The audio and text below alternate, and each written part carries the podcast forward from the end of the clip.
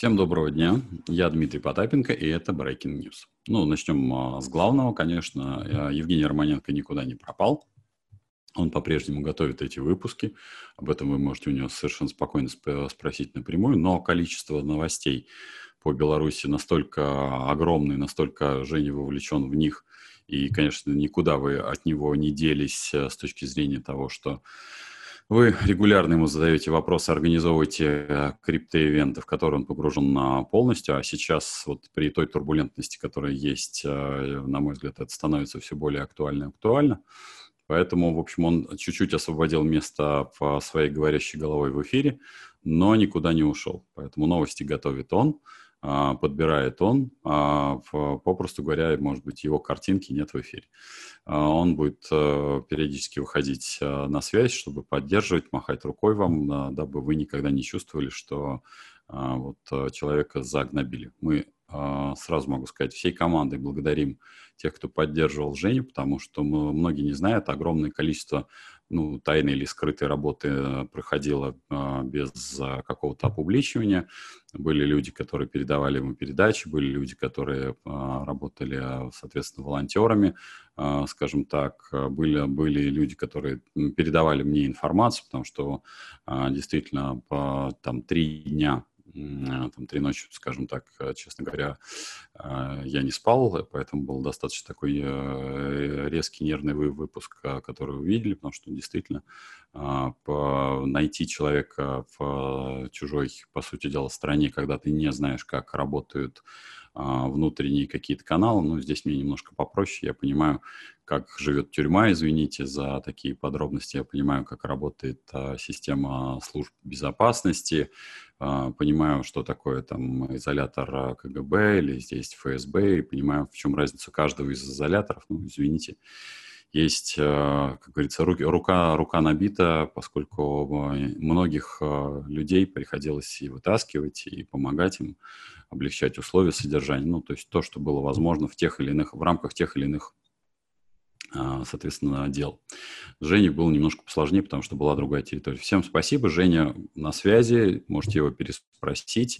Ну, просто человек погружен в те бурные события. Ну, вот пока власть э, не поменяется, я могу сказать, что это мы будем обсуждать.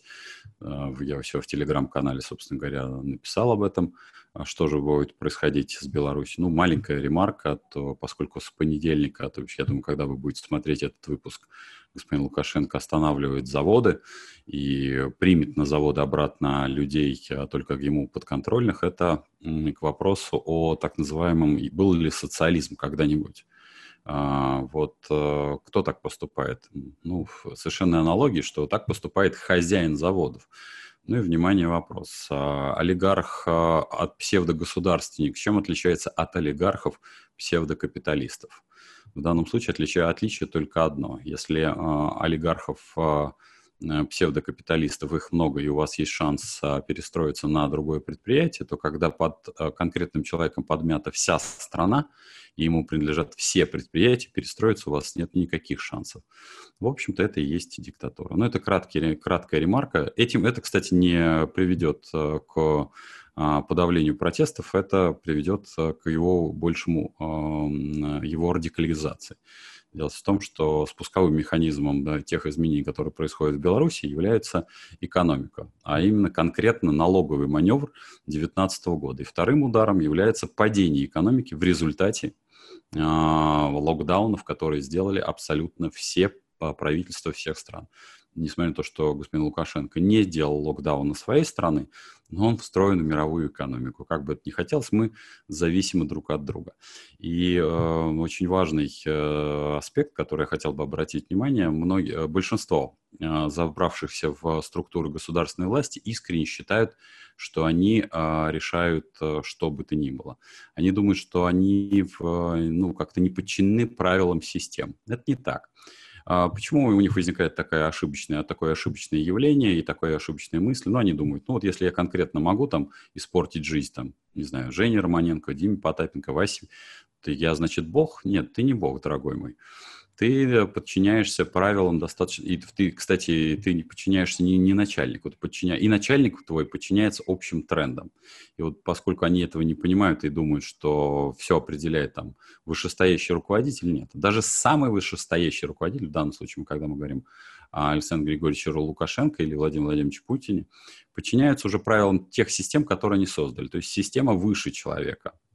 А, он на, на начальном этапе, он ее как вагонетку катит, катит вверх, а потом она уже, эта вагонетка вместе с рельсами, к сожалению, приводит к разносу. Но это маленькая ремарка, на эту тему я еще многократно проговорю. А теперь все-таки к таким же вот трепещущим новостям. Первая, конечно же, вот трепещущая новость – это, конечно, отравление Алексея Навального. Здесь, а, конечно, самой, самой мерзкой частью является то, а, как, кому подчинена российская медицина. В любую секунду каждый должен понимать, что что бы с вами происходило, если вы окажетесь вдруг политическим или каким-то лидером, лидером мнений по региону, то ваш диагноз будет определять не врачи, которые, конечно, давали клятву, клятву Гиппократа, но поскольку, опять-таки, возвращаемся, что экономика вся у нас а, государственная и медицина у нас вся государственная в данном случае – построена, ну, в кавычки я буду, ставьте это слово, потому что это не государственная, это именно а, такая феода, феодально-клановая, она будет подчинена людям в серых костюмах. Именно люди в серых костюмах определили а, ту последовательность действий, которую предпринимали омские врачи, при том, что они весьма и весьма профессиональны, сразу могу сказать. Они обладают а, весьма серьезнейшим опытом в токсикологии. Вопрос в том, что какие команды им давали, какие команды они исполняли.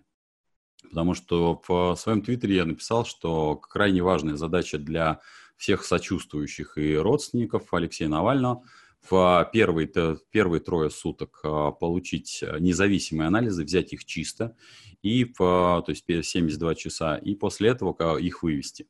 Причина очень простая. А, любой абсолютно врач, а, уже более-менее профессиональный, потому что я сразу говорю, вам рекомендую отправиться действительно на консультацию к врачам, которые понимают эту вещь прямо на кончиках пальцев, он вам скажет, что, в общем, при применении любой поддерживающей терапии, ввода каких-либо веществ, вымываются не только выходит из нас с вами испарение, наши испражнения, но и выходит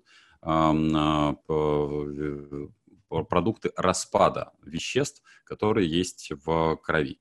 И поэтому впоследствии э, экспертизу, которую можно будет предъявить э, в качестве доказательств на суде, легко опровергнуть, ну, потому что уже введено много всяких растворов, и доказать, что вот именно э, это было отравляющее вещество, боевое отравляющее вещество, оно, собственно говоря, по, по, по, э, так и фиксируются именно боевые отравляющие вещества, они распадаются, в принципе, вот современные в течение 24-36 часов.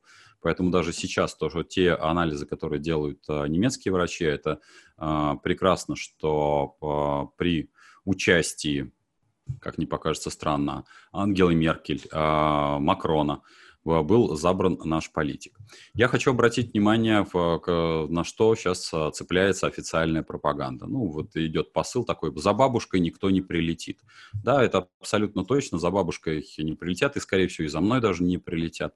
А, почему это произошло? Это произошло именно исключительно потому, что э, наши власти, да, не кто-нибудь, а наши власти осознанно создали э, единственного оппозиционного политика.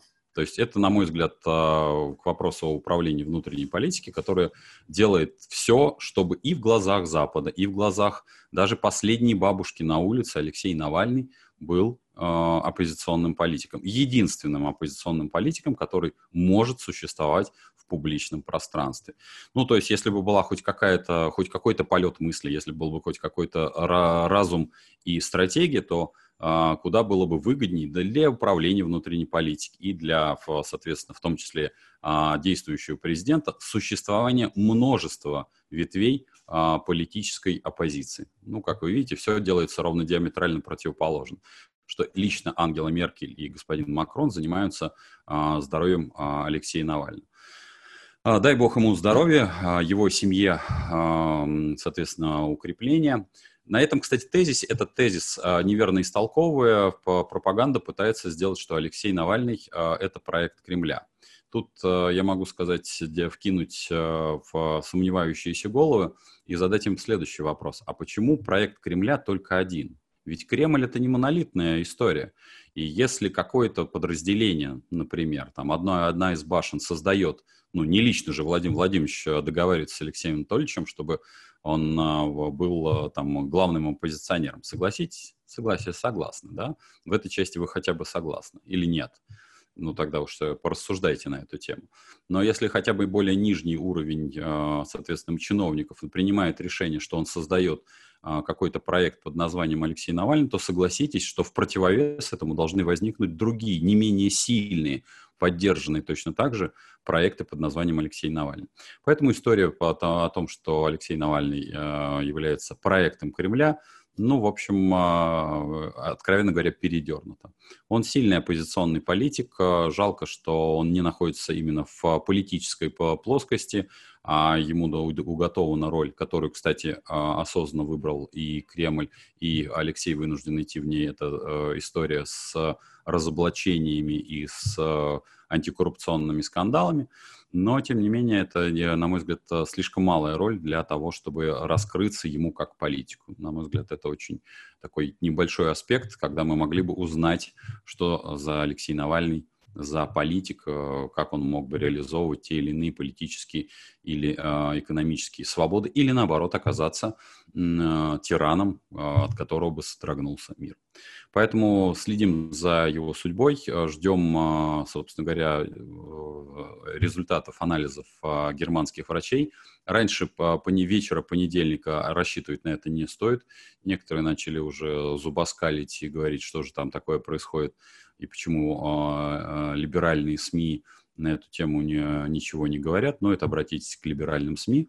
Мы же аналитики анализируем а, сухие цифры, и я вам могу сказать, что раньше понедельника, в общем, ждать и цифр анализов, и ждать каких-либо результатов бессмысленно. Так не должно быть, именно по причине того, что это долгий процесс а, в, с учетом его, созна... А, его состояния. Э, ключевой вопрос для меня, конечно, главное, чтобы он не стал инвалидом, потому что те предварительные та предварительная информация, которая поступает э, ко мне, она для меня очень, очень сильно тревожащая. Потому что для меня крайне важно, а, я думаю, и должно быть для всех, чтобы он просто не превратился. У нас был когда-то э, и есть до сих пор э, Михаил Шумахер, который находится по-прежнему в коме, ну и, по сути дела, говорить о его э, возврате даже просто в реальную жизнь да, бессмысленно. Вот за это я тревожусь здесь и сейчас, именно как за Алексея Навального, именно как за политика. Это первая была новость. Ну, вторая, ну, давайте пойдем дальше по, по новостям. Значит, это, конечно же, хм, это же, конечно же, Каштау, потому что об этом нельзя не говорить, а, потому что на сегодняшний день, как это сделано с Кэштау, если кто не понимает, что там а, происходит, а, ну, давайте я вам напомню. Значит, э, у нас есть природная красота, действительно, просто великолепный не знаю, а, как это вам описать, великолепный ландшафтный, наверное, заповедник, это было бы правильно называть. Но на сегодняшний день а, вот эта гора Кыштау, она по документам была передана а, башкирской содовой компании. И когда сейчас глава Башкирии говорит о том, что Кыштау будет присвоено, соответственно, звание или, скажем так, титул а, а, историка культурного, историка культурного э, наследия страны. У меня вопрос не в, столько к защитникам Кэштау и не к там, Максиму Галкину, который это все поддержал абсолютно правильно. Они делают правильно, это правильное формирование гражданской позиции. А, собственно, хочется задать вопрос, в том числе главе а, Башкирии, чтобы экоактивисты и такие люди, как Максим Галкин, задал вопрос. Простите, а кто а, подписал документы на гору Кыштау ранее? И должна быть не повиснуть пауза, как она повисла сейчас, а должны быть даны четкие ответы. Я думаю, что в ближайшее время, я надеюсь, те люди, которые занимаются этим более плотно, просто приложат сканы документов, под которыми стоят подписи совершенно конкретных людей. И я очень боюсь, что может оказаться, как в знаменитых фразах, главное, проводя расслед... антикоррупционное расследование, не выйти на самих себя. Поэтому э, активистам, экоактивистам Башкирии э, пожелания всяческих благ, удачи и также отстаивать свои интересы и э, свои, э, даже не свои интересы, интересы россиян – а, Максиму Галкину огромное спасибо за то, что он периодически а, в ущерб, называя своим доходом, в ущерб а, своей знаменитости, в ущерб многим своим потерям, там, медалям, допуску к федеральным каналам, делает а, такие заявления. К сожалению, я лично Максима не знаю. Поэтому вот задавайте, ребята, вопросы, кто же подписал до этого документа. Не сейчас, а именно до этого, потому что крайне важно, кто это сделал. Поэтому а, меня это радует, но весьма и весьма, скажем так, ограниченным. Следующую тему, которую я хотел бы взять, это рост денежной массы. Значит, 1, 1 а, июня денежная масса 2020 года впервые в истории а, достигла отметки 53 миллиона. А, к чему это ведет? Это ведет, это, в общем, достаточно правильная политика Центробанка в той части, что он не сушит денежную массу, то есть он наполняет резаной бумагой нашу экономику. Это, это первая часть э, похвалы в главе Центробанка Эльвире Набиулиной, которую я искренне люблю. Вот второй вопрос, а, который куда меня больше волнует, а почему эти, эта денежная масса образуется таким способом, то есть она дорисовывается. А, вот эти а, интервенции дорисовывания нулей, не обеспеченных трудом, на мой взгляд, это самое последнее, что нужно было бы делать в том числе и Центробанку.